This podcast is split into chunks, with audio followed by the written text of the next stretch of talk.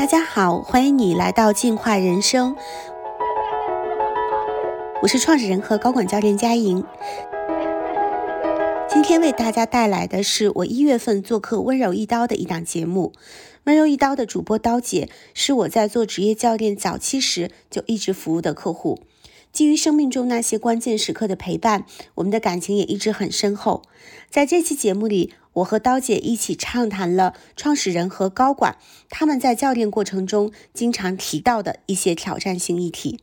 那这些议题呢，也会或多或少的以不同的面相出现在每个人的生活里，希望能够为你的生活带来一点点启发。欢迎在评论区里跟我分享你听完的感受，或者此刻你正在面临的困惑。如果时间够的话，我会在未来的节目里去帮你做一点解析。Hello，大家好，我是刀姐 Doris，这里是温柔一刀。我们是一档刀法旗下关注新品牌、新营销的播客节目。这一期播客呢，我请到了一个其实我在很多个播客，然后自己的博客也经常会提到的一个神秘人物，就是我的呃教练佳莹。然后先介绍一下我跟佳莹是怎么认识的吧，就是其实是二零一九年那时候我自己。啊，创业也是第一年，然后家里也发生一些事以后，其实自己进入了一种，其实接近于抑郁的一种状态吧。然后那当时其实是我看了很多本书，然后始终就救救不回自己的那种状态。所以后来呃是碰到一个朋友，让他跟我说啊，你你状态很不好，那你要不要看看心理咨询，或者你可以找教练。我当时其实就觉得 coach 这个事情。我经常看到我美国的朋友有有在找 life coach，但是我其实是不知道他是干嘛的，然后我也非常的质疑这个东西，但是我我觉得没没有办法，我一定要找一些办法来让自己变得更好，所以就找到了呃佳莹，然后所以佳莹在一九年认识以后，持续做的 coach 其实已经三年了，然后他把我整个人其实都嗯，我觉得现在变得越来越好了，然后也越来越。有爱的一个状态了，所以今天想请佳音过来讲讲，就是这年头，其实我觉得每个人心里都有病，然后尤其是创业者，就是越成功的创业者，可能病越大。你老板可能心里都有病，所以我想聊一聊佳莹，她自从啊就刚开始做我的 coach 到现在，他他的。他的受欢迎程度和他的那个 hourly rate 都翻了好几倍，那他现在也是高管教练，所以就想让他来打个招呼，介绍一下自己。今天也来聊聊创业者和领导者的这几年的一些心理的一些病也好啦，或者自己碰到一些问题。要不佳莹，你跟大家打个招呼吧。嗯，Hello，大家好，我是佳莹。呃，我是一个八四年的北方姑娘，base 在北京。那之前我是做了十几年的职场人。我做过品牌营销，然后做过董事长的助理，然后做了几年的欧弟总监。二零一八年，我喜欢上教练之后，就开始专业的去做教练了。嗯，那我现在就是一个独立的高管教练和创始人的教练。嗯，我自己很喜欢瑜伽、普拉提，然后我会有一个心内心的使命是，就是用教练这种方式去支持我遇到的。呃，跟我有链接的每一个人，然后让我自己和我遇到的这些人都能越来越好的活出自己的状态，活出自己的生命能量。嗯，这就是我想做的。然后刚才 Doris 讲到哈，说每个人心中都有病，我想给这个病就是打一个引号哈，它可能不是那种生理层面或者心理层面的那个呃疾病，但它有可能是在某个阶段困扰着我们的一些。那样很深的卡点啊，或者让我们的有一段时间状态没有那么好的一些心结在那里。佳颖，我先问你一下你自己的一个职场经历啊，因为嗯呃，我记得那时候认识你的时候，你其实还是一个呃大公司的人力人人力总监，然后后来你毅然决然的决定要走向这条新的职业道路，就是成为一个教练。其实。你心中应该也是有纠结过的吧？因为他原来是个稳定工作，到变成一个嗯，更像是自由职业者，要自己来决定自己的这个每天的工作和呃，你要要多少收入，其实都是不稳定的。那你是怎么样最后是做出这个决定的呢？现在回想起来，好像其实是就越来越明确知道自己要干嘛。但回溯到当时，可能确实也经历过一个，就至少有一年的时间，我是在斜杠的。那我自己的经历呢？我是北方小镇出生，然后到北京来读大学，之后我就想要留京，就进到了一家中字头的央企，然后在那儿工作到第五年的时候，二十七岁我就职业倦怠。就真的就是不想干了，裸辞就跑到清华去读了两年 MBA，泡在学校里。二十九岁我出来的时候，从清华出来就进到了国家能源集团，对，然后就一直在央企里又待了几年。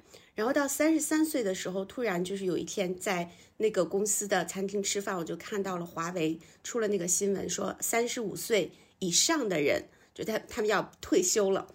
然后那个时候我就被触动了啊，因为我。从毕业就一直在陆陆续续在国企，我就想说，我要不趁着三十五岁还没到，跳到那个大海里去游一下泳的话，我可能一直就这样下去了。所以当时我就动了一个念头，我说我要换一换人生的玩法。然后正好这个时候就是我的上一家公司一个头部行业的这样的一个民企，他们在找一个集团总部的人才发展总监，然后猎头找到我，我就跳下去了。没想到跳下去之后才发现，哇，那个水土真的是不服，就从央企进到民企，特别的特别的难受。然后当时我就找了一个教练来支持我，没想到那一场对话下来，我整个人就大哭了一场，然后变得特别通透。当时遇到的好几个难题，我知道怎么去解了。然后那一场对话那做完，我就说我得去学教练。然后他学完之后呢，我就越来越感觉到这个职业好美好呀。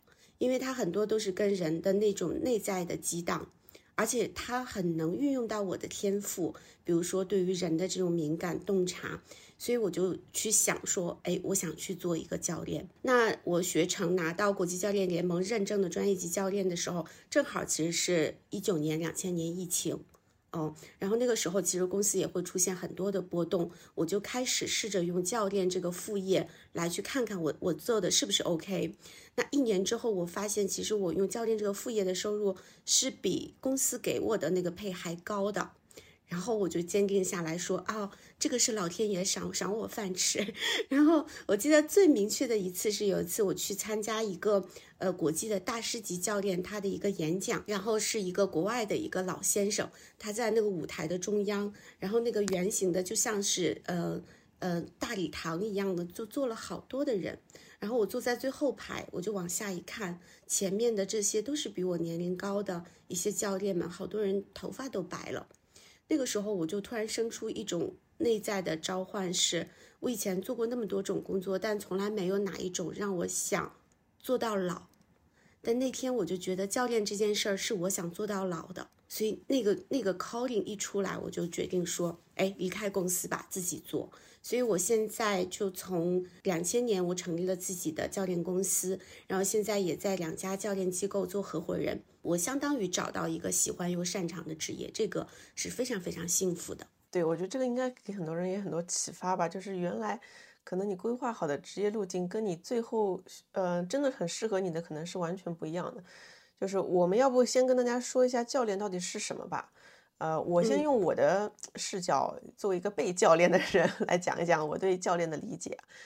呃，因为之前听教练就就老觉得好像是要练一些什么东西，然后所以当时心理状态很差的时候，呃，接近抑郁的状态，然后朋友跟我说可以找个教练，我其实觉得非常奇怪，为什么不去找一个心理咨询师？其实我在同时也找了好几个呃心理咨询师来帮助我的，嗯，但是我会发现。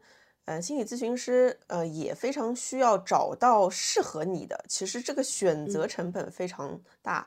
然后我觉得心理咨询师他更多会问我，比如说他三四个 session 都一直在问我你小时候的一些回忆啊，你的原生家庭啊，我就是有点没有耐心，我就想说你要问到什么时候才能给我一个解决方案？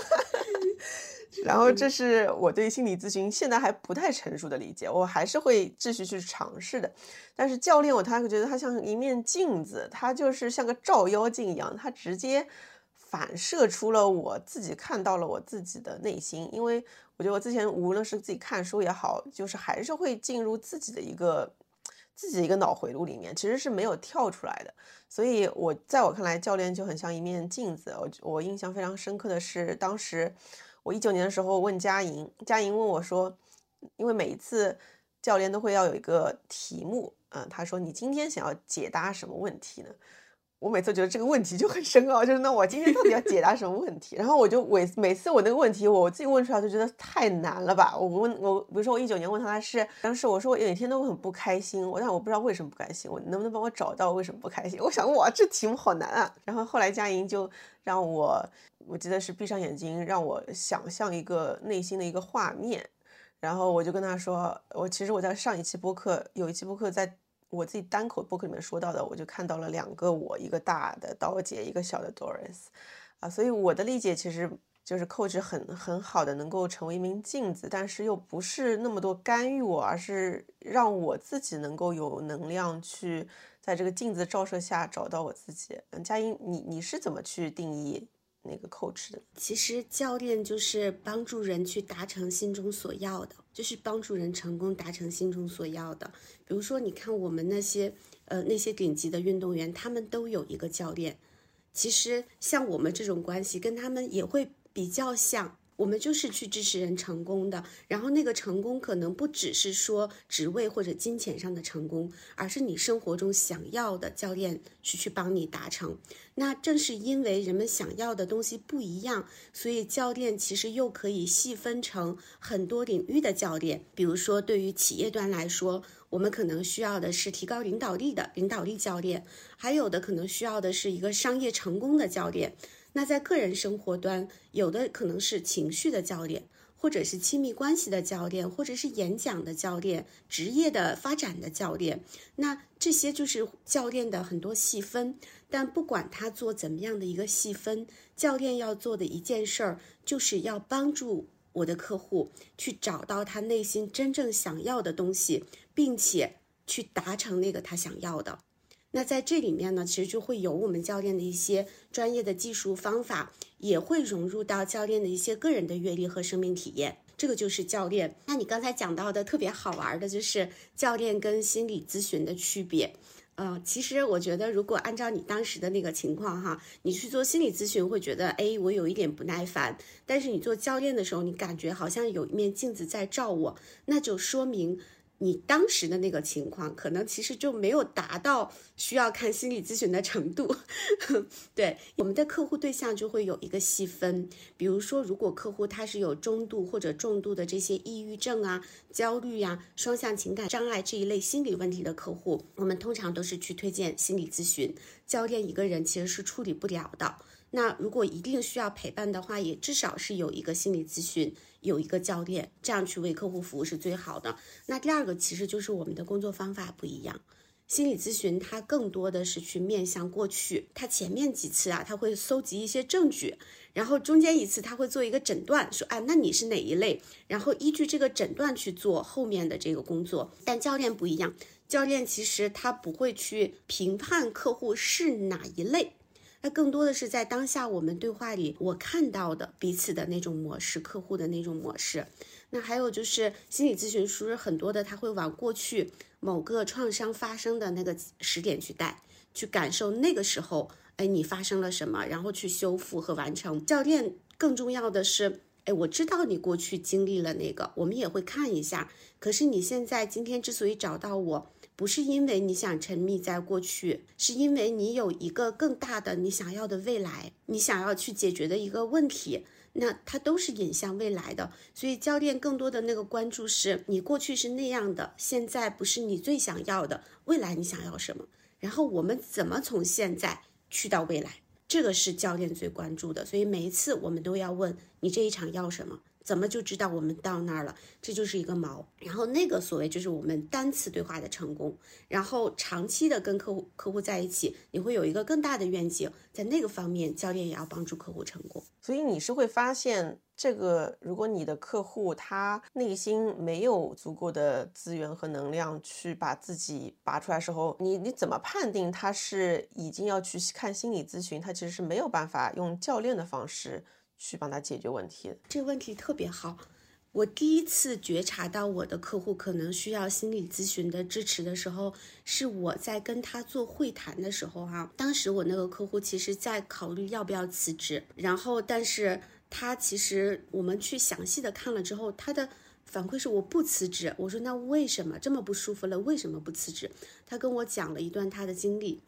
然后当他讲到的时候，通就通常我们可能感觉这样的人很坚韧，但那一天我自己就会产生一种溺水了的感觉。就我作为教练，我感觉我好像是听到的那段对话，我非常的窒息，然后有一种力量很死命的往下压着我。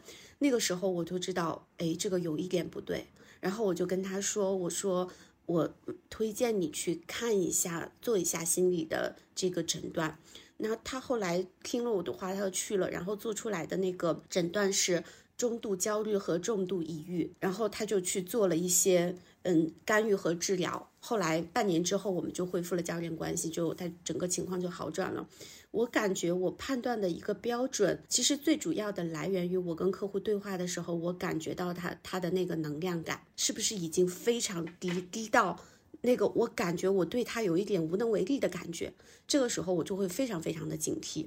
那第二个指标呢，就是如果客户他会出现一些身体上的不适，比如说就是会有一些植物神经紊乱的那种症状，他的腿会觉得很动不了，他上班的时候会觉得我整个人都起不来，这个时候我也会非常的警惕。那还有一些呢，就是可能我们会观测到客户一些比较。极端的行为的，比如说我可能曾经会有遇到过客户，他在半夜十二点的时候发给我，就打一笔钱过来，然后跟我说，我这个问题你今天一定要帮我解决，否则可能我我不知道我还能不能熬到明天早上。那个时候我就会非常非常的。警惕，就我我一定会推荐他去要看一下这几个指标吧。我感觉我有点理解，我我有几次也非常想半夜打钱给佳莹说，你能不能帮帮我？今天想跟佳莹聊的特别一个话题，就是因为佳莹见过很多的不同的创业者和高管，都做他们的教练嘛。然后反正我们不会涉及隐私问题，但是我现在非常好奇，你除了我之外，你还看到一些创业者和高管，他们都有哪些？碰到的心理的问题，他们自己面面对的一些情况，你能不能跟大家说说？就是高管和创业者，他们心里的病或心里的痛都在哪里？好呀，在这儿咱们就先界定一下高管和创业者哈，因为可能每个人心中那个概念是不一样的。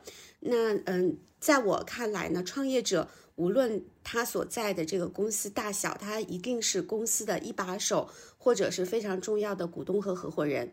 那对于从企业发展周期来讲，处于开创期和快速发展期的这种，大部分我们这个 leader 我们会叫他创业者。然后高管呢，很多就是这些成熟期或者衰退期的这个公司，比如他总部总监以上呀，或者事业部的一把手 VP 这些人，那他们可能大部分职位比较高，但不拥有或者持有少量的股份。那这两种角色，其实 Doris 你都做过啊。我会先想问问你，你觉得做这两种角色的时候，你自己体会有什么不一样吗？呃，我觉得体会是完全不一样的。就是一个是做高管的时候，其实压力很大，但是你本能的其实就想甩锅。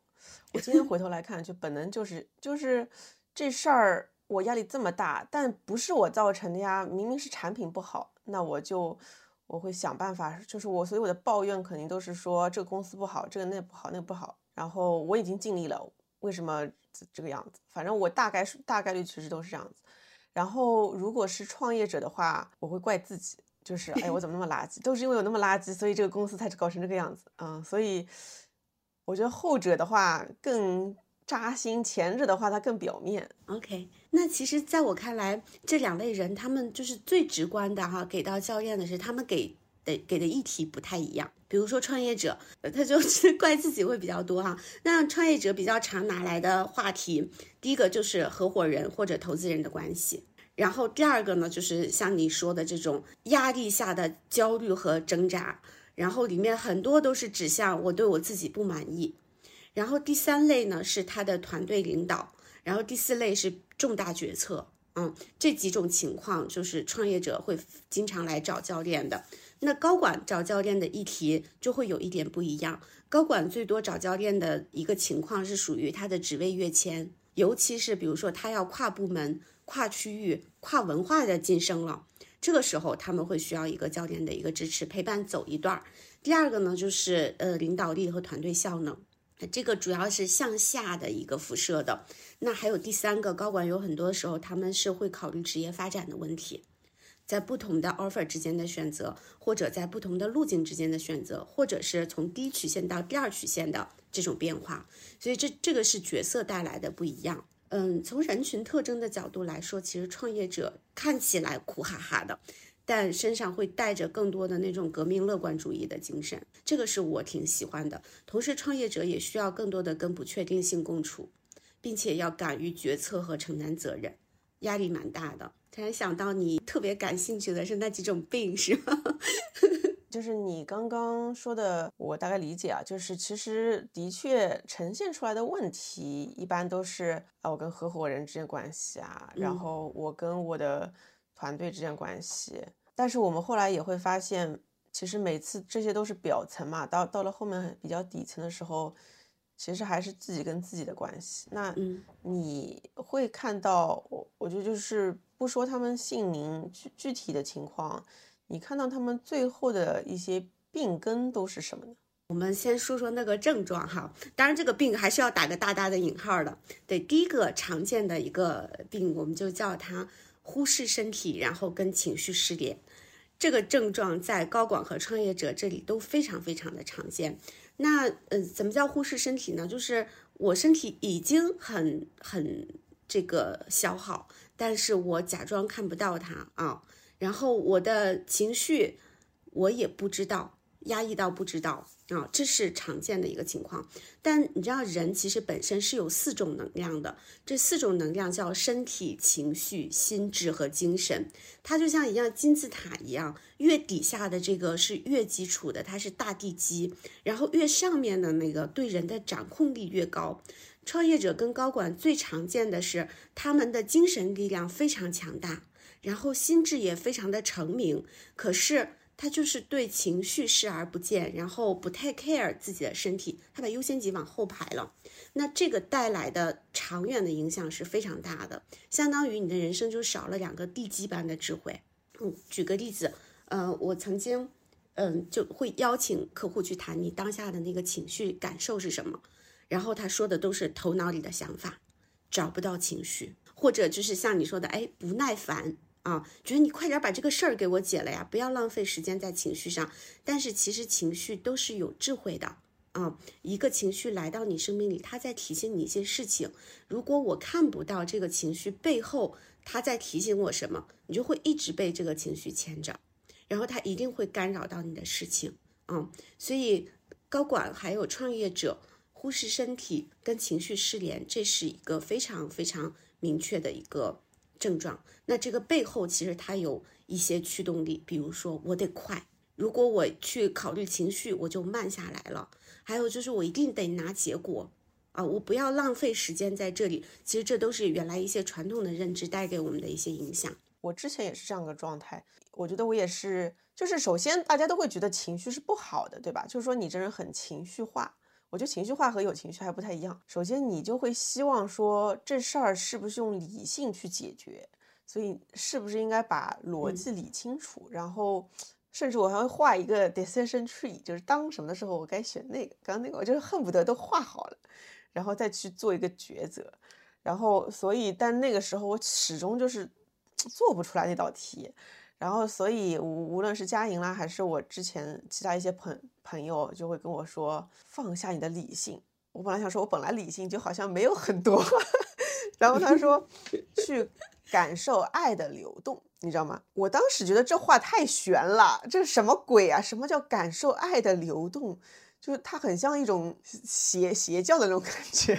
所以，但是我后来是怀了孕，生了孩子以后，我是哎一下子像一个右脑被开发了一样的，我就突然之间能够感受到爱的流动，它的感受，而且会让我突然之间就温和下来，然后也能开始哦，知道我现在是在愤怒哦，我现在是在感觉被束缚的，嗯，恐惧。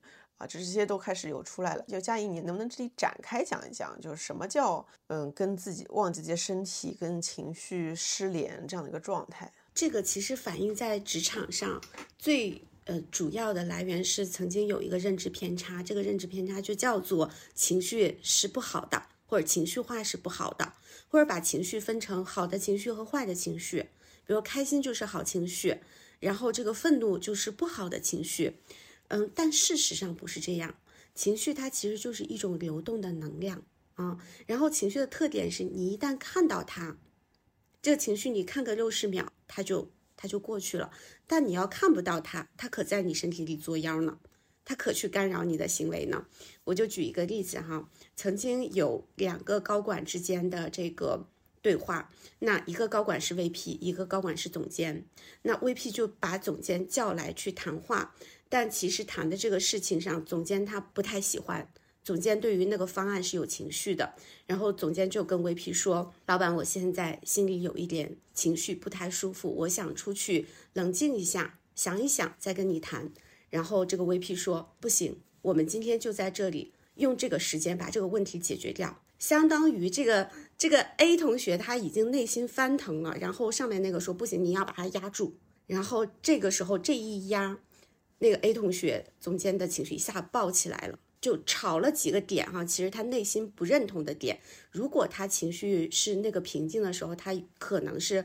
友善的说的，但那个时候他其实就是在用吵的方式，而且语言非常的尖利的说的，就直指到他的 leader VP 的这个 leadership 的问题。然后这个 V VP 被挑战了自己的 leadership 之后，他的情绪也上来了。然后但他情绪上来，他的反应是什么呢？他说：“你看看你的职业表现，你这样一点都不职业化，在我办公室里跟我大吵大闹。”但其实他那时候也在大吵大闹。然后这个时候外面所有的员工都听到。哦，里面两个老板在吵架，就非常非常的不愉快。最后这个事情也没有解决，就僵持在那儿了。所以，那为什么 VP 会做那个选择？就是他有一个认知是，我们高管就不应该有情绪，或者当我们需要的时候，我不花时间处理情绪，他就把人家按在那儿。但是这个东西是按不住的。然后最后就两个人互相激起情绪，把事情搞得一下子就不能收场了。这是一个就是例子哈。那我们关于情绪可能需要有一些认识，就是它没有好坏，情绪化。为什么情绪它显化出来，就是因为情绪没被看到呀，就是因为他想说的话没有被听见，所以他才显化。所以这个是好多高管 leader 就觉得，因为受了那样的。认知的影响，他就觉得我就不该有，我长时间就不看他，然后所以当情绪干扰影响自己的时候，他都不知道这是情绪在惹祸，他以为是事情乱了或者人坏了。哎，你说的很对，而且我最近有个发现啊，就是，哎，我觉得情绪这个事情是这样，就是首先它是一个信号灯，就是它其实是就像你车引擎啊坏坏了，它亮灯了而已，那你得看看啊是有什么问题。首先一是。不知道自己已经亮灯了，然后就可能觉得有有股气，但是也说不出来。第第二种是已经知道有情绪了，但是很难精准的洞察到，然后很难精准洞察到，就算洞察到了以后呢，很难精准的去表达。就是他其实要能从呃感受到自己其实有情绪了，然后洞察到是什么情绪，再到。表达出来哦，我感就是那个非暴力沟通说的啊，我我感到愤怒，因为我需要什么？哇，这个其实很难的。我靠，我要是说得出来那么多，我怎么会一下子 就是爆发了这个样子？所以我觉得其实这玩意儿真需要就是训练。对，是需要训练，而且其实它所谓这个难，是因为我们长期疏于训练。但一旦当这个认知回来，说哦，我得找找那情绪，它是什么情绪？然后他再告诉我什么，这个东西它是可被训练的，所以就是你开了那个口之后，你你只要有意识的做它，就会不一样。好多高管在做这个教练的时候，第一次都找不到，然后第一次都会表现出不耐烦。但我会跟他们解释一下，为什么我们要找情绪，这个情绪它是怎么回事儿。有的时候带着他自己的那个案例再聊一聊，哦，他发现原来就是这样啊。那这个牵出来就会出来那个第二个特别常见的一个所谓的病哈，这个病就叫责任与责备。怎么叫责任和责备呢？就是。通常某一种情绪出来之后，然后其实你也没看到它为什么出来，你就会引发了对别人不满意，就会责备对方是认，并且认为呢，他为什么要怪他，是因为他没有承担起责任。比如说我的我的这个合作者他的 ownership 不够，或者是我的下属他不担责。或者是我的跨部门的合作伙伴，他们甩锅，这个是很大的一个责备。但是这个责备有有时候他就会干扰我们呀，因为你怪的是对方，但是有时候你影响不了对方的行为，你可能做很多努力，他都不变，这个时候人就更生气了。然后好多人这个时候就来找教练啊，那说了半天，责备背后一定会有一个东西哈，它的表面叫做对方没承担起责任，但是内在一定会有一个声音是说。我对我自己哪里有一点不满意？我举个例子，我今天早晨起来之后，然后看到我们家的这个桌子上各种果皮纸屑，厨房的那个垃圾桶已经堆得小山包了。然后我我们家是另另一半，他早晨走，我曾经跟他说过好多次，我说你走的时候顺带把垃圾带走。然后今天又没有，我看到的时候我的火腾一下就出来了，我当时怎么又没有？然后但是我。因为我是做教练的，我就会第二有一个觉察哦，我生气了。然后我我为什么生气责备他？是我认为我们都说过了，你怎么还不做？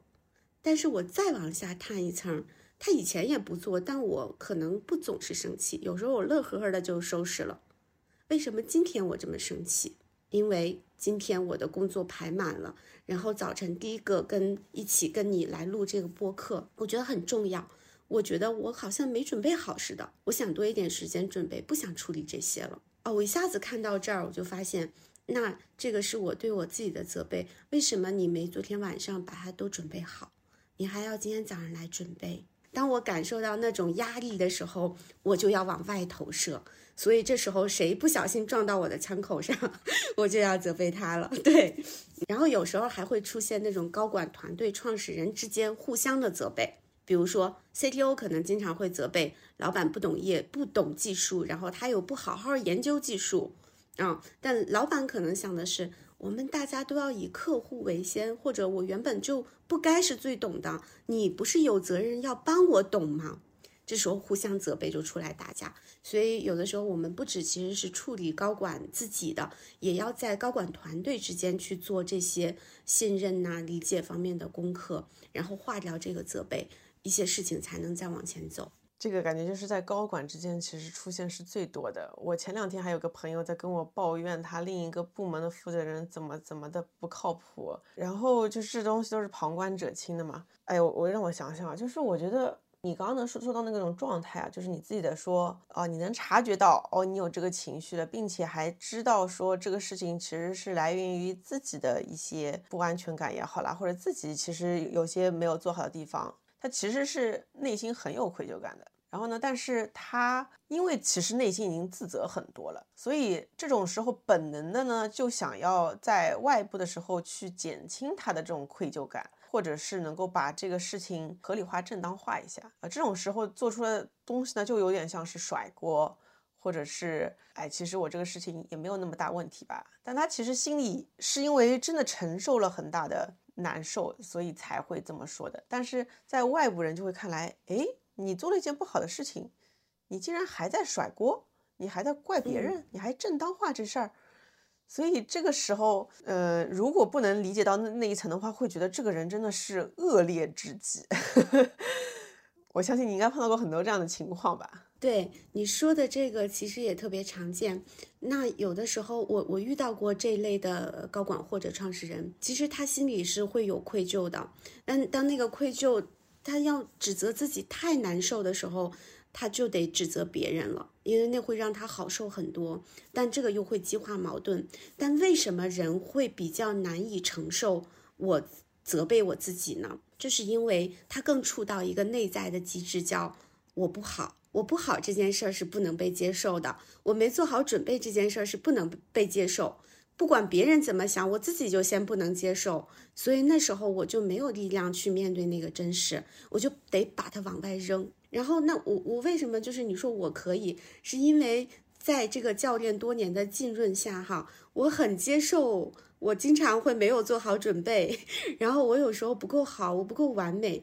哦，那这个时候反而就会内心会很平静的看，哦，事情就是这样子。那他也会支持我们，就有一个反向的行为，叫暴露自己的脆弱。我不知道我可不可以讲，就是我跟你在第一次教练的时候，我曾经有有一个小片段说，我跟你说我今天很紧张，我为了做这场教练，我提前还去看亚龙的书什么的，我现在感觉我推进不下去。那个时候就是暴露自己真实的脆弱和紧张。但有的时候人反而是当你去真实的去表达我在哪里脆弱，我在哪里不 ready 的时候，反而对方会释怀，然后两个人对就可以一起去奔着一个更好的一个方向去走了。哎，关于我不好这件事情，我想展开问你一下，就是因为的确很难接受我不好，然后呢？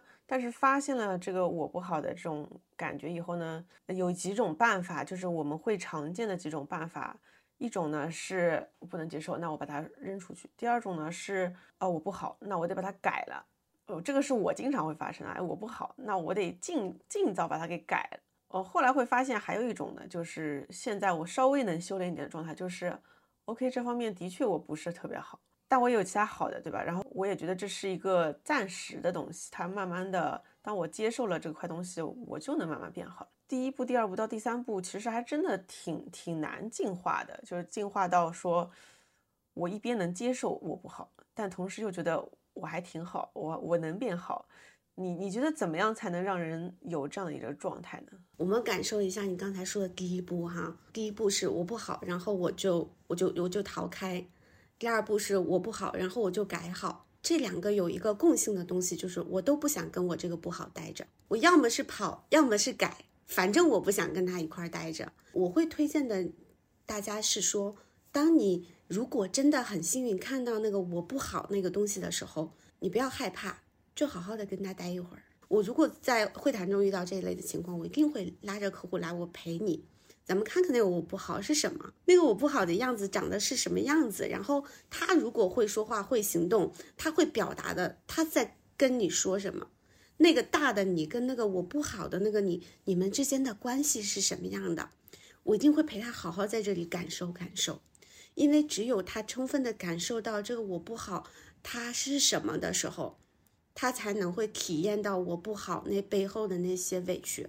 那个我不好背后那些被压抑的能量，当他只有跟这些东西在一起能相处的时候，才慢慢的就就很像人到了一个谷底，最难受的时候就在那里好好的体验一下，你才会有能量生出来。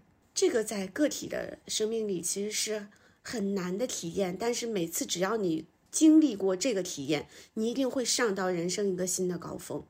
它这个地方是最有养料、最有滋养的。那我自己不是也在教练学院去做这个教练导师嘛？我在带学员的时候，我我发现我们的那些学教练的学员，他们其实也会有遇到那个客户到我不好的时候，他不敢往下走的。比如说，我们会经常用这种视视觉化，你看到的是什么？客户说我看到那是一个火坑，这个时候我们教练要做的是，OK，你想下去吗？我跟你下去，我陪你下去，我们下去看看那是什么。但我们有时候我们学员他也不敢下去，他就哎，那别人什么人来了？其实这时候我们都是在逃避最不能看到的那个地方，但那个地方是最需要、最最需要被看到的。对，然后说到这个我不好，就会出现另外一个症状哈，那个症状就叫看到事实就行动，跟你说的这个很像。通常人的这个脑回路是我看到一个事实。我会激起一些情绪，然后我会去诠释这个事实，它背后有什么意义呀？为什么呀？价值在哪里？然后才行动。那我曾经做过一次高管团队的战略会，然后我发现这一波高管他们的一个共同的模式就是：哦，我看到这个事实是这样，然后就越过了情绪，越过了诠释，直接去行动。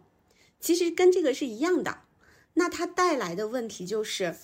我们没有去体会它真正背后深层次的东西是什么，然后我们就去干了，但干的那个东西可能就没想清楚，然后就反复决策要变，那这个带来的影响其实也是非常深远的。所以你看，个体身上会有这个，组织身上也会有这个，它背后都有一些共同的驱力，这些驱力就叫快一点，快一点改变。然后还有就是你总是要去试。啊，你要赶紧行动，赶紧试，但那个往往可能意味着，并不是真正的在对这件事情去负责和承担它的结果。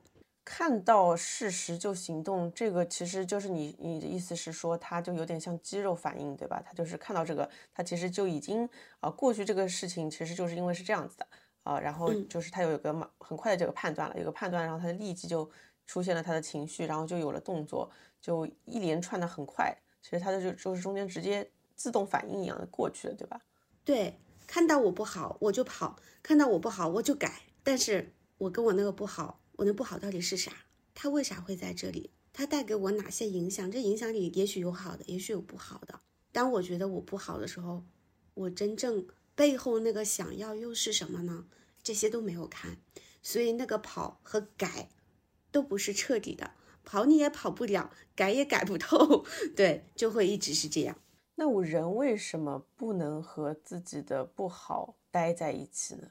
会很难，我的理解哈。就是在那个过程中，它需要你的一种心理承受力。就我得承受我不好这件东西，这件事儿原本就是很难的，甚至可能看到更深度的东西，就会容易激起一些自怜。然后，那当我承受不了的时候，算了，我别看他了，我赶紧想一些行动方案吧。我就是很好好奇这一点，是因为我发现有些人天生就是他就是能量更足吧，或者承受力更强。这个事情可能又回到原生家庭去了，就是他他可能在小时候的时候就已经学会了怎么样去消化一些负面的东西。然后，但是我也的确碰到有些人，他其实已经看到了，然后那他就是没有办法，他的承受力就是不高，他没有办法跟那个东西待在一起，他要么就是要把它投射出去，要么就是要把它给回避掉。在这种情况下，你说我跟他说，那你要跟这东西共处，你要直面它。他说我做不到，我就是做不到。那这种时候是不是就跟他说，请去心理咨询？有一个帮忙的架构当然是好的，不管是心理咨询也好，还是教练也好，都是好的。那第二件事呢，其实就是这个时候可能我们要面对的就是做不到这件事儿本身也是正常的。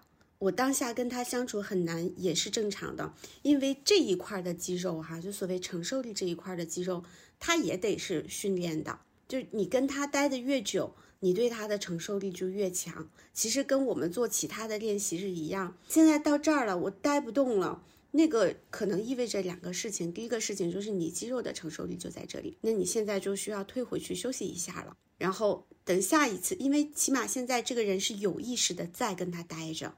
那下一次你走到这儿的时候，我告诉自己，我努力再往前走一步，所以这样这个肌肉就会一点一点一点的被训练起来。那第二种就是，当在这儿的时候，其实他有一些东西是他要看的了，但他知道我看到那个太害怕了，所以我赶紧退回去。这个时候有一个有一个支持的架构，就在于，当你看到那个很害怕的时候，那个人照镜子的人，他可能也看到了。但他可能会跟你分享一点什么，或者去问一下啊，你现在害怕的这个感觉是什么？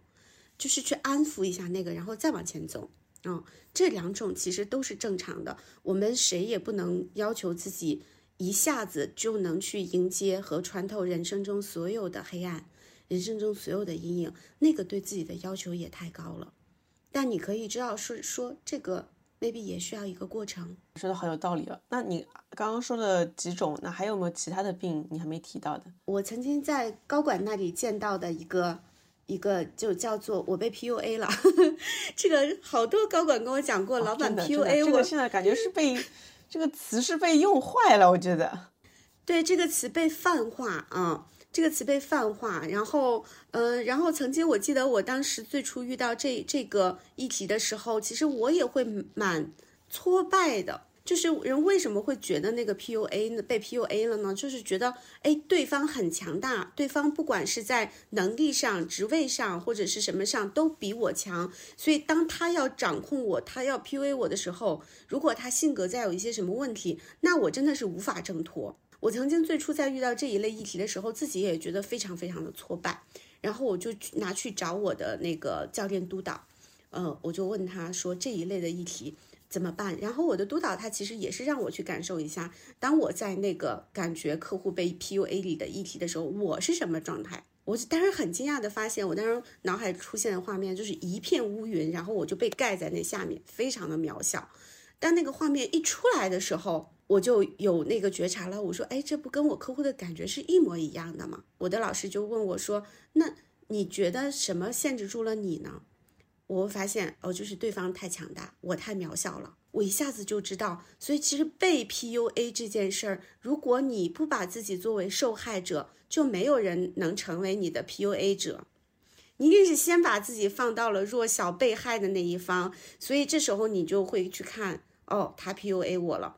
然后有的时候很有能力的这些高管，他还去采取一些行为反制，就是反 PUA，然后就冤冤相报何时了，这一些恶的这个结就形成了。但在这个问题上，其实归根结底还是得回到我是 OK 的，我自己其实是有选择的。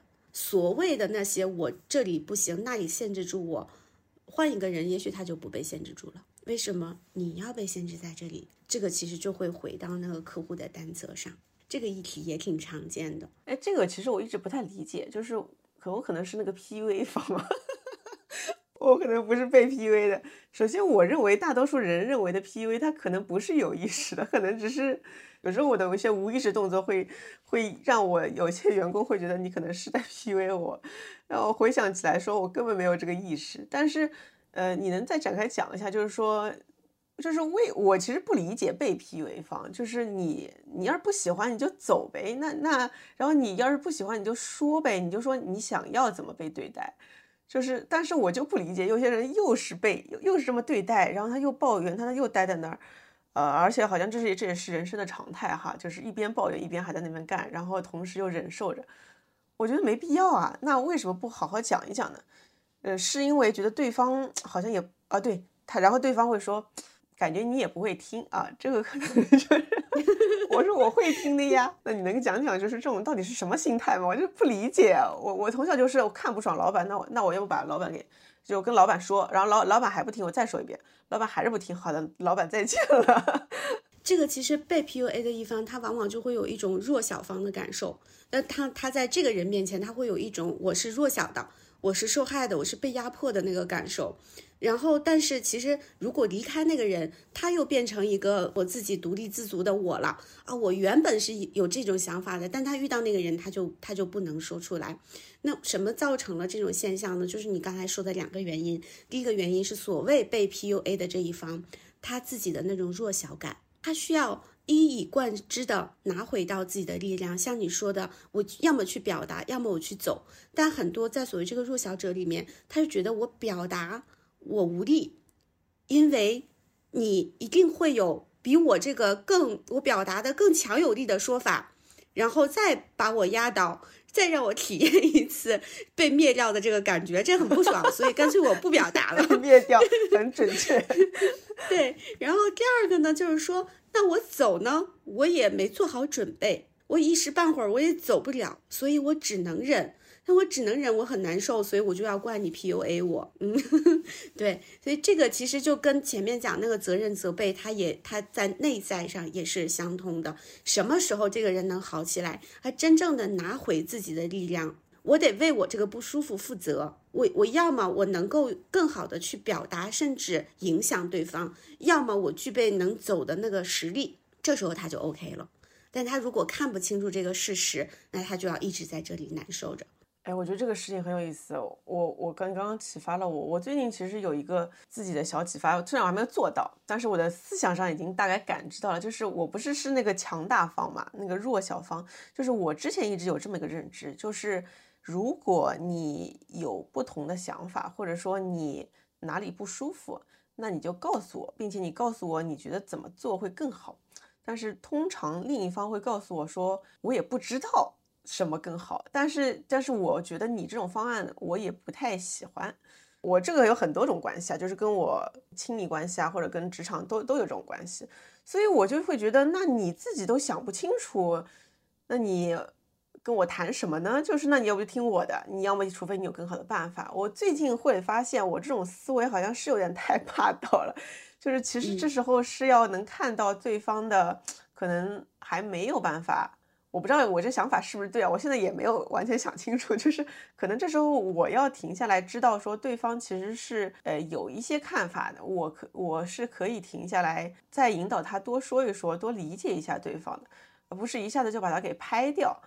嗯，但是我就很急，就是说你又表达不清楚，又说不出方案，就是我自己就有个假设，就是如果你有很多你的想法，你就应该去做足够多的研究和工作来，就是反正这是我美国的老板教我的，他说他说我需要有个有非常主见的人，如果你有想法，OK，你过来跟我讲，但是你需要来告诉我就是证据和想法为什么这么做，如果你有道理，我愿意听你的。所以，我我每次就是，如果我有一个很强烈的想法是跟老板不一样的，我一定会去做很多的功课，来一次一次一次的，就是要，呃，让这个东西发生的。所以，我我也以为每个人都是这样子，就好像好像不是。你说的这个，其实又想到，又又延展开来，就是创业者会常出现的一个内在驱力，叫要完美。然后这个要完美呢，就是我自己也得要求我要完美，但同时呢，我也会希望我跟我一起工作的人也要完美。这个完美就是尽善尽美，毫无遗漏，流程什么的都想清楚。但是你就会发现很难。然后我我可以脑补一下，为什么那个员工他说没有呢？是有可能他也有一些想法，但是他觉得不完美。那他不完美的时候，他又无法行动，他就拿不出来。所以这个时候，如果你可以问问他，哎，那你觉得这个方案不 OK？你觉得那不 OK 的点是什么？为什么？那你觉得可以有什么不一样的做法？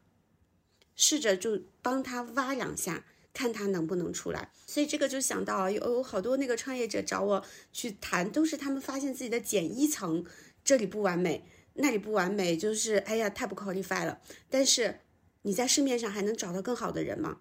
他又不能，就会发现一个错配。哎，我觉得如果真的世界像你刚刚说的那样啊，它好慢啊，真的好慢，是吗？就是我觉得不是一个坏事儿，但是你能跟我再说一说为什么要这么慢吗？就是你知道，有时候我觉得这是对的，但是你又会觉得，你你看啊，就首先今天我我感受到了我的情绪，我得我得我得先这样。得先坐下来，我先先感受一下，我得跟他共处一下，我能感受到哦，其实是我对自己不满，那我得先跟自己相处一下，然后这是这是第一个，第二个呢，我跟别人相处的时候，其实我我也感受到了他其实自己的能量不够，他自己其实是比较弱小的，就是他，那我其实这时候嗯不要再去用自己大的力量去去抽打他了，而是说啊，我跟你一起坐一会儿，我要听一听你到底为什么那么想，然后我就觉得吧。这事儿挺好的，但是呢，用在职场上就感觉那效率都 去哪儿了呢？就是可能是你慢我快，但还是就是你你会有种害怕，就会想说哇，那这样的话我会不会就变成了一个妈妈了呀？这是不是职场不为职场就变家庭了呀？其实这个之所以慢，是因为我们对它生疏，然后我们对它生疏是为什么呢？其实就是人是一个冰山啊，这个理论大家。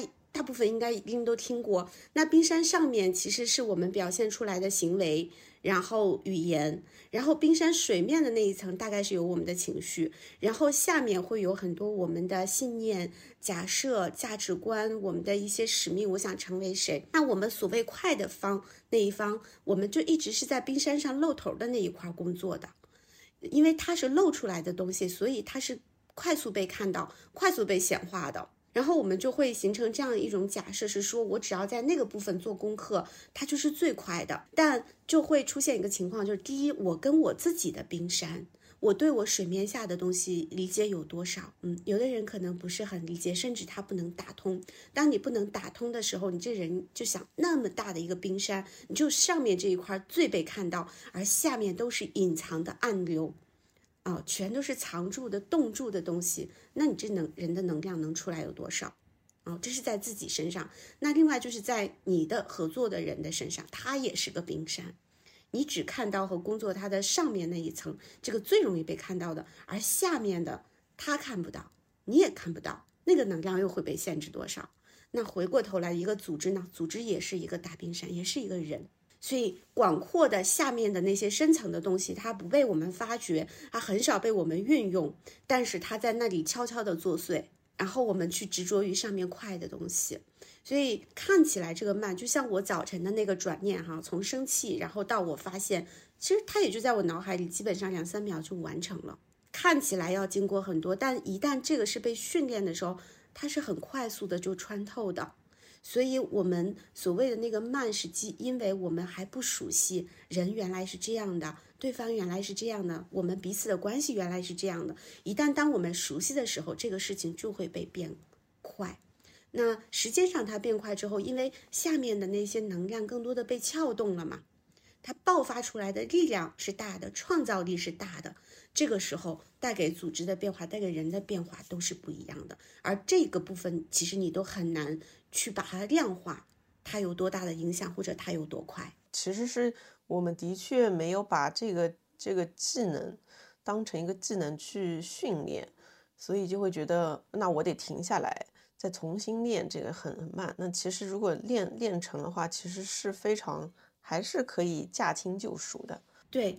而且其实这两个它不矛盾，就平时我们可以用我们自己最娴熟的那种方式是工去工作，它被训练了，它一定会有很多的优势。但是那个不一样，就是我带了一点觉察，我带了一点对自己的那个好奇，我的情绪咋回事儿，我的那个动力怎么回事儿，我最不愿意跟他一起待着的那个小我是啥？当你带着这个觉察的时候，它就会一点一点一点的就会习得。然后你把自己看得很清楚、很 OK 的时候，你再去看别人，你也会变得非常的容易。哎，我觉得这个真的蛮有意思，因为我最近在看那本就是米娅推荐我的书《爱的艺术》嘛，里面说到爱是一种能力嘛，爱是一种创造艺术的这个过程的这种能力，然后其实它也是需要去练习的。然后包括刚刚你说到的感知情绪啊、感知他人这种，其实都是。其实都是像呃理性一样的，就是你是要去练的这种能力，可能是在右脑，但是其实我们已经很久没有去练了，我们一直在练左脑，练左脑，所以这个能力如果说，但是他学校也不教嘛，然后 你从小也不会，然后你长大了以后却要就是要跟那么多人处关系，然后你在大学里面学的都是。高中、初中学的都是这些理科啊、数理化啊什么的，所以其实真的蛮有意思的。所以我最近不是在给我儿子看幼儿园什么的吗？就是它里面就是有些幼儿园，就是他很早就开始让你去识别情绪，或者是用戏剧表演的方式让你来表达，嗯，表达和识别洞察情绪。我觉得这个是真的蛮好的。我我那时候就没这种训练，就只有奥数班。是啊，我我我那时候也没有，对这个都是长大了然后才去练。现在还有很多这个即兴戏剧，其实它都在开发右脑的功能。然后，但是嗯，教练呢也不总是在右脑工作。比如说，教练会非常重要的有，就是你要 get 到那个本质，这个问题的本质是什么？有的时候那本质一揭示出来，就是赤裸裸的。嗯，它也是非常有触动性的。或者我们要回归到这个底层逻辑上看。啊，有的时候脑子里我们会想，但是事儿到自己身上，因为加了很多其他的干扰，我们就到不了点。这些方面其实都是所谓教练要讲去一个全人的发展嘛，我们就是得把全部的自己的这些能量尽量的挖掘出来，活出来。哎，那我我好奇啊，佳音，你就是我作为一个创业者。呃，我想好奇教练眼中的创业者跟创业者之间有没有什么不不一样的地方？有没有什么不同的等级啊？或者高管和高管之间有什么不同的这种成熟度等级啊？什么不同的地方？你你你能跟我说说吗？会有的，其实根据比如说你创业的时间呢，或者说整整个这个事情做到什么程度，它的成熟度一定会有区别。但其实我自己感觉到，至少在创业者中间，我看到的更多的是它的共性的那些特点，反而不是所呃，因为这个等级它只是说你有多成熟，你有经历了多少，你对这个事情 get 理解到多少，但那条路啊，只要你往下走，你都会走过。可是选择走不走这条路，对于人来说，很多时候是一个非常非常本质的区别。然后我看到的创业者身上那些我觉得特别强大的共性，哈，哎，刚才我们讲到的那些病症，其实所有背后它是有五五大驱动力，哈。然后那五大驱动力，比如说，嗯，要坚强啊，你一一定得非常坚强，然后能够逾越所有的痛苦。然后要完美，你要做到尽量的完美，然后要快速，然后还有就是要讨好啊，你要让所有人都满意。在这些驱动力上面，创业者会有一些共性的，他一定要自己要坚强，要快速，要完美，这三个非常非常强大啊。然后还有就是创业者很多都有带着自己很一眼就能看到的那种个个性特质。然后那种特质有的时候是一些天赋，有的时候是本身的一些行为风格，他们都非常的鲜明。然后这种鲜明性很多会进入到企业里，尤其是那种开创期的企业或者快速发展期的企业会被复制到企业里面。然后我第三个对创业者特别有感觉的就是，我觉得创业者的那个行动力还有承受力，有的时候会超越我的想象。我记得哈，我我曾经有一个客户，他跟我讲。说他当下经历的事情就是要盖四层楼的房子，但这个地基也没有，时间也很短。然后我的本能就是，那那你干嘛一定要盖四层的？你盖两层不好吗？这是我的局限性。然后我的那个口气，他就他居然最后他选择说，他说不，我就是要盖这四层。然后并且他在下一次跟我开 c h up 的时候，他那四层就盖了。就这个其实是我为什么特别喜欢跟创业者做教练，就是他也特别赋能我。就会激激激起我很多那种涌动的那种力量感、能量感，就是人能不断的冲破自己的极限。对，这些是我觉得创业者身上那些共性和特别棒的。然后那些不同啊，是我觉得每个人可能走在不同的行业上，行业带给人的影响又不一样。然后走在不同的阶段上，啊，那个阶段它的阅历影响也不一样。但只要你走，最终大家都会。达到一个阶段，那个阶段其实是一个相对完整的自我实现，就是不管你外在的这些，你创业跟世界的连接是什么，但你会走出来一个相对完整、完整的自己，就把自己活出来，那个是到最终我觉得很重要的一个东西。明白。哎，那佳颖，我知道你今年开始也在做很多高管教练、领领导者相关的嘛，就是我想问问，那如果我今天是一个领导者，然后是个创业者，我想要。把自己去进化，让自己越来越好。那我们，你好像之前也跟我说过一本书啊，叫《领导者的意识意识层级的进化》。那你能跟我讲讲，就是它进化到底有哪几个阶段？每个阶段有什么不同的特质吗？OK，那个大家可以去看那本书哈。如果按照领导者意识进化，他就会把一个一一个人的进化分成五个阶段。第一个阶段就是自我为尊，以我为尊的。那这个阶段其实人的思维就是比较简单，就会认为我的是对的啊，然后大家按照我的来。这个时候其实盲点是很多的。那第二个阶段呢，就会进入到一个规范的主导，然后这个时候 leader 会发现。诶，我们需要有一些规章制度，或者我们需要有一个外部的权威作为一个规范，所以我们都去遵从这个规范来行走。这个时候呢，有时候这个 leader 他就丧失掉了自己的声音。就是我可能也也有我自己的声音，但是我会比较小，我会更看重那些规范的东西。那再往上发展一下，这个 leader 就会进入到一个自自主导向的阶段。啊，在自主导向的这个阶段呢，就是说人开始能够独立思考。所谓这个独立思考，是我既能听到外部的声音，又能听到自己的声音。当我听到很多种声音的时候，我再去选择当下这个阶段我要去。遵循的一个声音是最适合我们的，并且我愿意为此负责。这个时候，他就进入到了第三层，叫自主导向。那第四个层级就叫内观自变。然后在内观自变的这一个层级里面呢，就其实就会比较少了。这个能力它会慢慢的冒出来。内观自变是说，当我出现各种各样的念头、声音和想法的时候。我可以进入到我的一个内在的视觉去观察它的流动，观察它跟外部的一个关联，并且甚至我可能还没有外部的声音进来，我就进行了一个自我优化啊。这个时候，那其实这个理念呢，我觉得人每个人其实都会有，但是我会想推荐对于 leader 们更明显的、更容易判断的，也是有一个转化的五个层级哈。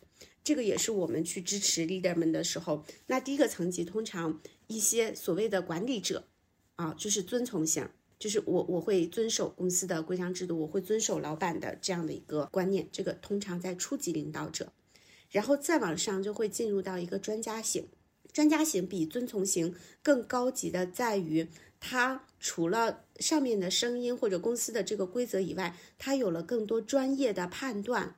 嗯，比如说这个阶段的人，他会呈现出来的一些特质，就叫做我非常热爱学习，然后我会有工匠精神，然后我能够有一些理性的思维去看待，嗯，这个这个事情，但是有的时候呢，他他会缺乏一些灵活性。可是，一旦当他意识到什么时候可以让我更好的时候，他是愿意去超越的。这个是专家性。那再往上一层呢，就进入到成就性。很多的这个高层管理者或者是创业者，在成就型这里面，这一层人的特点是什么？他想要拿到成果，然后为了拿到这个成果，我奖罚分明，规则清晰，然后我注重创造价值。这个价值是给团队内部，也给我的客户。然后为了实现我这些成就和目标，我是能灵活变通，我也能容忍灰度。我记得有个创业者说，只要对我公司好，让我跪了都行，就是这个是非常强的成就导向哈。然后有的时候，嗯，会有一点难以放下自我，在于放下我自我的那个执念，我要拿到的那个东西啊。然后如果要我穿越那个去关注一些软性的动力的时候，我会有点难。通常这个阶段的 leader 就在成就型这儿占了很大一部分。那如果再往上升一层，叫创新型，那创新型呢这一类的人，他就突破了那个成就以外，他会更着眼于世界运行的一些内部规律，然后他会有更多合作共赢，他会有很多好奇心，他会有很多想要暴露真实、暴露脆弱，哪怕这个会影响我的成功，但只要我觉得这是更内在、更重要的东西，我就愿意把它拉出来。然后这个时候，他的焦点是在未来的，一定着眼于未来，而不是今年当下我公司的业绩行不行了。这个就又升为了一层。那再升到更高一层叫生态型，那个生态型的就是我能看透一些事物发展的规律，然后我能站到更高的空间和更长远的角度去看待当下发生的所有的事儿，然后我会主动的想要去链接，这个链接不只是为了资源。更是我觉得链接本身其实就是能创造一些新的价值给世界的。当一个好的 leader 啊，他其实慢慢的就是从底下一层一层一层的往上走。有的时候，其实我们每个人都会有一个就是常态下你比较稳定的停留的那一层，然后也会有一层其实是你要比较难突破的那一层。比如说，我会通常大部分停留在创新层，然后有时候我的成就会很高，然后但我要不断。再挑战突破的是，我想要进到生态层，所以其实这个就是一个人一个 leader 的一个意识进化的这样的一个过程。所以对于领导者来说，如果我多了一个视角，我会去在处理和思考问题的时候，我会看一下，哎，当下我的这个行为和想法处于哪一层，这个层级给我的组织、给我的客户、给我的生态带来什么影响？我还想。再往上挑战一点吗？那我要怎么做？我要引入什么样的视角？这个时候其实就是一个领导者意识在进化的过程。然后我们做教练的，其实跟 leader 们一起工作，也是在先去看看他当下在哪一层，然后他想去到哪儿，我们怎么拉他上去啊？然后更更厉害的一个点啊，就是人如果升到高维之后，你再有意识的看，你是可以随意穿透到下面任意层。就当这个组织需要你，需要你去规范为主的时候，你就规范为主；然后需要你成就推一把，你就推一把。当这个组织需要你打开创新，你也能打开创新的时候，这个 leader 其实我们相对来讲就比较成熟了。你刚刚说的这个，我觉得很像我们上次有一个嘉宾说的一句话，就是见自我、见众生、见天地，感觉是一步步往上。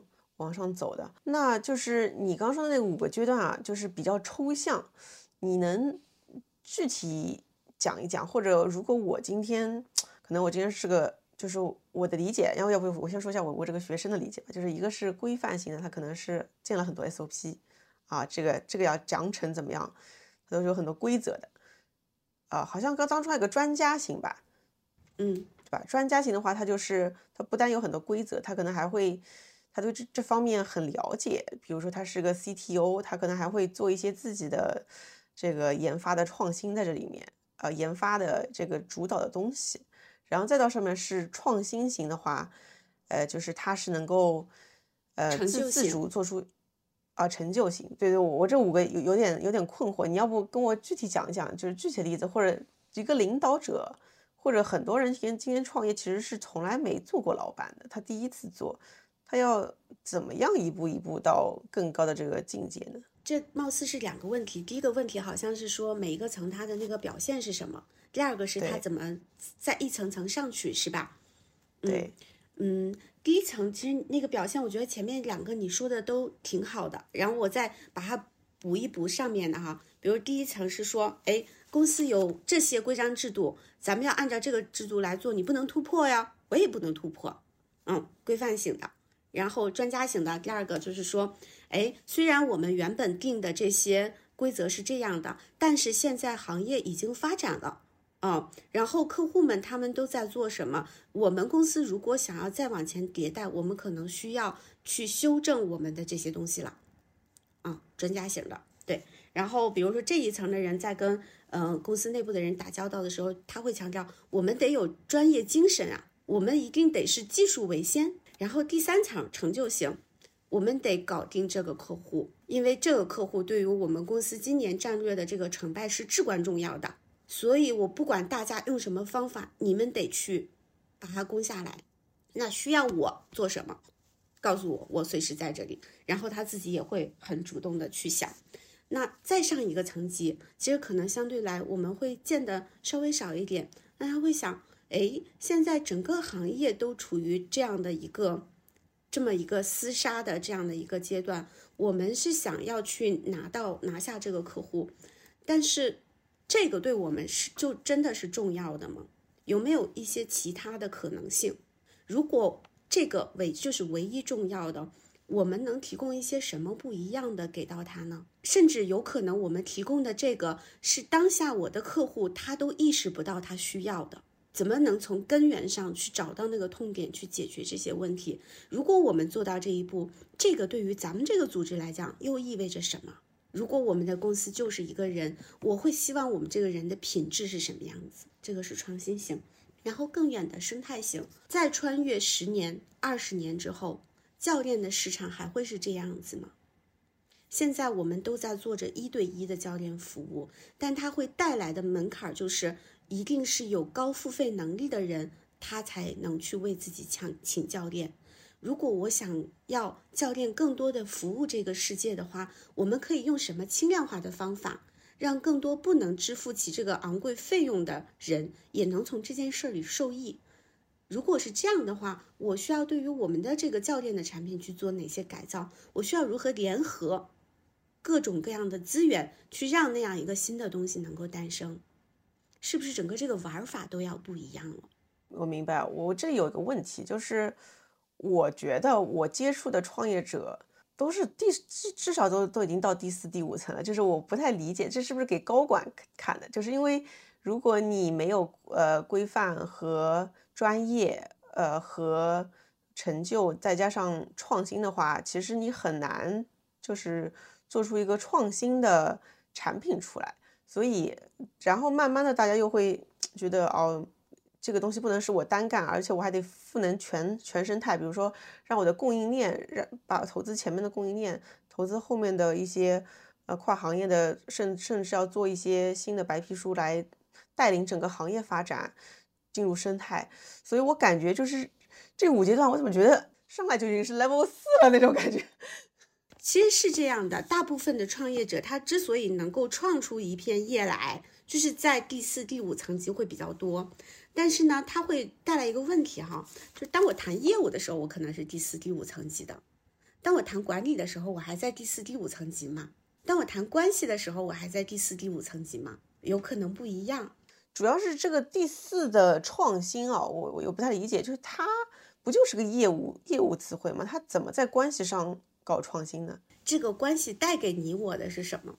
我记得曾经有一次，曾经有一次咱俩有一个对话特好玩，然后嗯，当时应该是有一个引子，然后你就你就说了我，你说我感觉你是一个职场教练，你不是一个这个创业者的教教练，然后然后你问我，你说你觉得我攻击你了吗？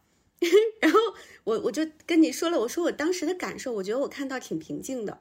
然后我觉得 maybe 有很多一部分你说的还挺对，然后其实我挺关心的是，你说完这个，然后你又很关心我，你问我觉得被攻击了吗？就是当我们去探讨这些的时候，我觉得我们就在这个关系的层面在创新，咱俩就在看这个关系带给你我的那个东西是什么。我不知道能我能表达出那种其实微妙的感觉吗？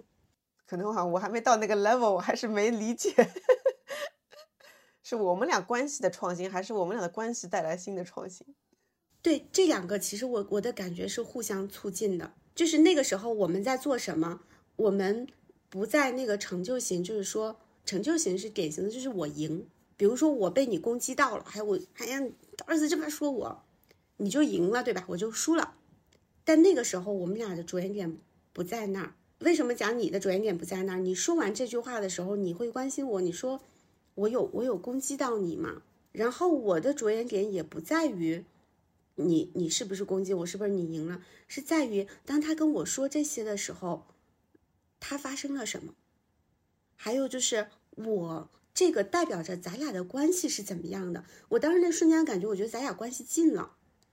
怎么是近了呢？是因为第一，你跟我说你的真心话；第二，你说真心话的同时，你依然关心着我，你你会小心怕我受伤害，然后我也没有觉得那种很生气的感觉，我觉得有一点可爱。然后说，哎呀，又被他说到一点人人间真实吧。作为你，你还是我还是要精进啊，我还是要去对那个时候，我会感觉就是有一些东西加加出来了，它不再是简单的输和赢的问题，是有一些。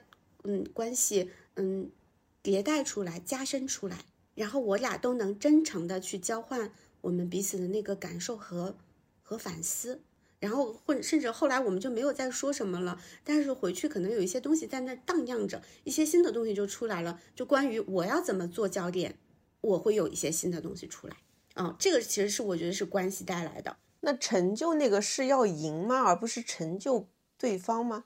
啊，成就型很多的，它的第一个前提在于我赢。你看这个，就我我就能看到，你至少在创新型以上，因为你所谓的成就不只是成就自己，还要成就对方，成就很多人。那个其实往往就在生态那边了。哎，我觉得这些定义好模糊啊。是的，怎么理解都都好模糊。因为这个其实它原本就是会有一些穿越。就是这人人身上会停留，它不是说，哎，像是我给你聚成五等份儿，然后他们界限分明的。它很重要的一个东西就是你会有觉察的去穿越，在那里面穿越。明白了，哎，那那你能跟我说说，就是一般你是怎么帮助这些领导者去做这样的进化的吗？我可能会透过几几个动作吧。第一个动作，我会就是去照镜子。然后，比如说，我会把一些复杂的这些各种各样的，用一句话来说，哎，这个事情的本质看起来像什么？所以你就透过那些反，就穿越那些干扰性的东西，看到这个底层的东西是啥，然后让他去想想这个是他想要的吗？然后第二种呢，就是你有没有感觉，有时候人其实沉浸于事儿的时候，是不知道自己在做什么的。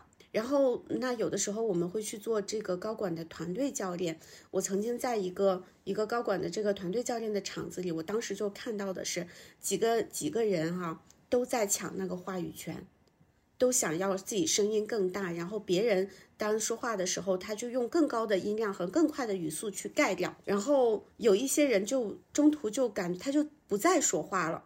然后我就会叫停，我就会叫停。我们原本其实是带着共创的任务的，然后我就会说，我观察到的是什么。那当每个人在做那件事儿的时候，你的内心里真正发生的是什么？那如果我们这个团队要达成那个成果，他需要每个人贡献的是啥？所以我会让他们每个人都说说，在那个时候，你为什么一定要要说？你真正想被听到的是什么？那个不说话的人，什么让你不说了？你你背后担心的是什么？我就都会把它拎出来，就让大家去停一下。因为通常在这个情况的时候，就最多的都是我们想要去成就，我们想要拿到那个结果，但是就忽略了其他的东西。这个是我会采对采用的两两种方法。那还有就是我会去做一些拉伸。所以这个拉伸，比如说当我遇到嗯一些人他在这个前面的这种。就就就左脑哈，偏左脑，他没有什么情绪感受的时候，我就会先请他停下来，帮他试着把那一部分拉出来。拉出来的时候再会去整合这两部分的能量，你你那你又看到什么？那还有呢，就是其实有的时候我会去做一些释放。比如说成就型的人，他为什么那么 care？我一定要拿到，是因为他觉得拿不到之后，他有很大的不安全感和失去。但那个不安全感，那个失去的东西，可能很大一部分是在内心想象层面的，不一定会真正的发生。或者那个安全就会像一个樊笼一样，让他不敢创新，我不敢去突破一些。其他的可能性，我就在这个我熟悉的这个领域里面去去搞吧。哪怕已经有一个声音说你得再往外走走，他依然觉得这块我熟，我我我最安全。那我要做的就是帮他去看，如果打破这个牢笼会怎么样？如果永远不做变化会怎么样？你在那里真正恐惧的是什么？有的时候点到这儿，那个那个 leader 他自己的能量就出来了，他就会冲破自己的那些限制性的信念了。你这样说真的挺像一个精神运动员的教练，就是要帮他拉伸一下肌肉啊，让他这边再努力跑一下，嗯，让自己能量发挥出来。其实我跟你在这儿说的头头是道的，但有时候其实我坦白讲，我自己觉得我会稳定比较稳定在四层，那个第五层生态型，为什么我讲不清楚？我在那个方面也不是总是很能稳定的去到那儿，所以就是说，嗯，教练服务的客户也会有一个范围。如果一个很稳定的在五层生态型的，可能我反而是我从对方身上会去学习到更多。好的，那那最后佳莹，你就是作为一个教练，给当下的我们温柔一刀听众，还有很多是年轻的小伙伴们，你有什么自己的一些故事啊，或者或者 tips 啊，或者你想给到大家的一些建议和分享吗？我其实觉得，对我自己成长来说，我最受益的就是一个一个东西叫自我觉察，就很像我举的那个小例子一样。当我有一些什么样的反应的时候，我以前呢就是自动驾驶，就是让他去反应就生气，然后发个微信指责一下对方，你又没做到什么什么的。但是当我学会了这个觉察的时候，我会去看我的每一个念头，它更深层次，他在讲我的什么需求，他在讲我的什么情绪。然后当我看到那个的时候，我就更知道自己要做什么了。嗯，所以如果。你可以的话，我会邀请大家去看自己的每一个念头，带一点觉察。那还有就是温柔一刀的小伙伴，我会感觉喜欢这个节目的人，我我也是刀姐的粉丝啊，我经常看刀姐的分享。我觉得喜欢他是为什么？就是喜欢那一份真实里面又带着我要向上冲的那个动力。所以这个东西，这个本身它就至少是第四层的东西。它是非常非常 powerful 的，所以我相信大家会有很好的那个职业发展的未来。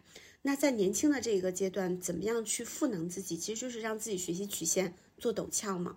那如果你的呃精力是可以支持的，你也可以去找一个自己的教练去支持自己。那尤其是创业者跟高管，因为这一类人其实你们是影响他人的。这一类人很大一个痛点在于没人没人说真话。就前两天刘强东讲的，公司只有一点五个人讲真话。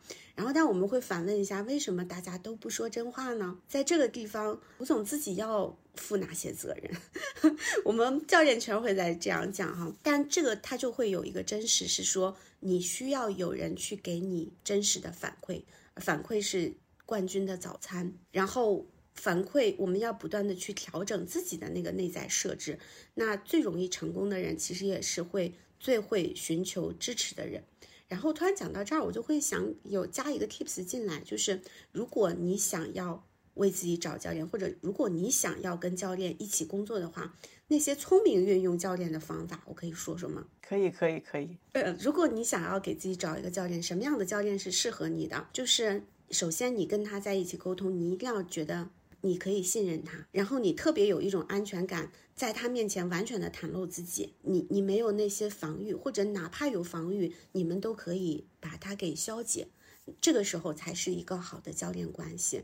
否则你带着一种仰视的，或者想要从他那儿拿答案的，都不会最有帮助于客户自己的成长，客户自己去赢得比赛。这是第一个，你要真实信任他啊，感受到那种亲和。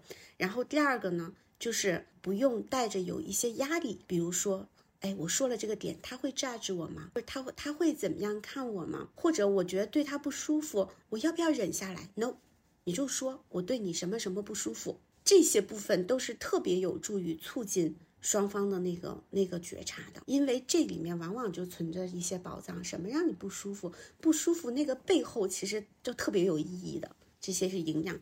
那第三个点呢？其实好多 leader 们还有这个创始人哈，他约教练的时候呢，他会喜欢说：“哎，我太 suffer 了，我就受不了了。”这个时候我要赶紧去找教练。但是这种它会带来的一个好处叫做我解决我最痛的问题，但它带来的一个不好在于那个时间你们大部分可能要处理这个很 suffer 很 suffer 的情绪，然后到这个情绪处理完之后，你感觉我好了。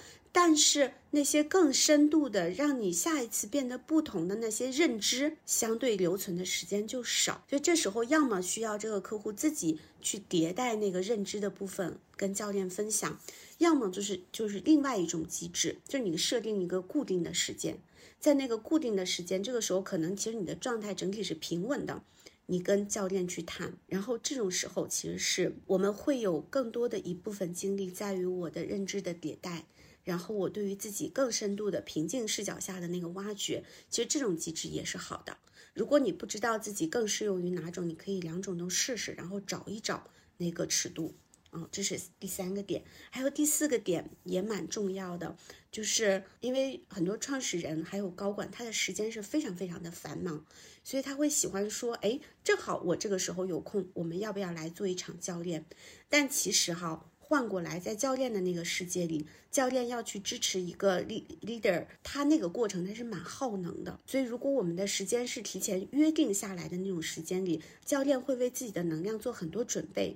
比如说，我可能会去跑步，然后我会去洗个澡，然后我前面会去做一些静心的音乐，帮自己进入到一个最好最好的状态，然后我去去做做这一场会谈。那个时候，作为客户的收益其实就会更高，因为。你服务你的人，他的状态更好。但有的时候，如果这是一场加进来的会谈，而而且有可能加在，哎，我前面这一天工作八小时了，到第九个、第十个小时的时候，其实教练的能量他没有那么高，能够去平稳的、中正、好奇的在那里去承接这一切。这几个点，我觉得是说，如果我就我常见的哈。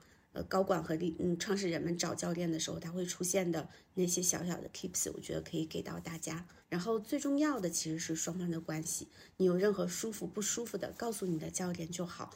同时，你也是可以有更换教练的权利的。好的，谢谢佳莹，我觉得非常有帮助。也希望呃，如果说你现在还做个人教练吗？他大家如果要找找你，你还做吗？对。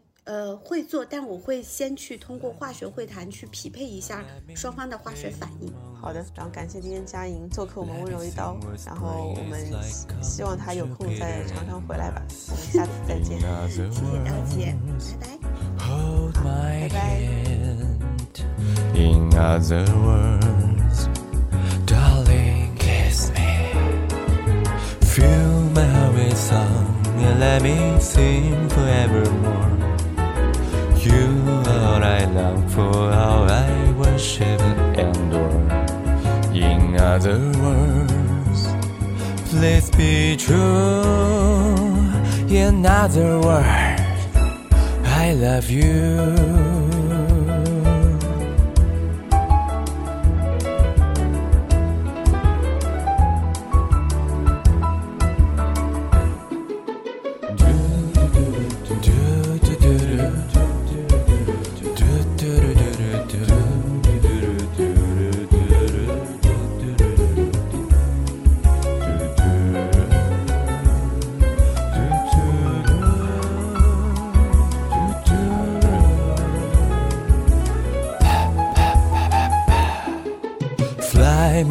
The moon and let me play among the stars.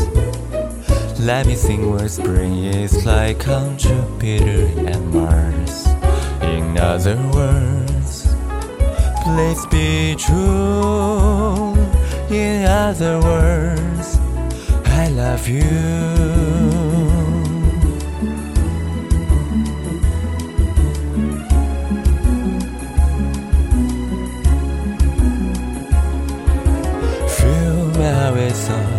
Let me say forevermore.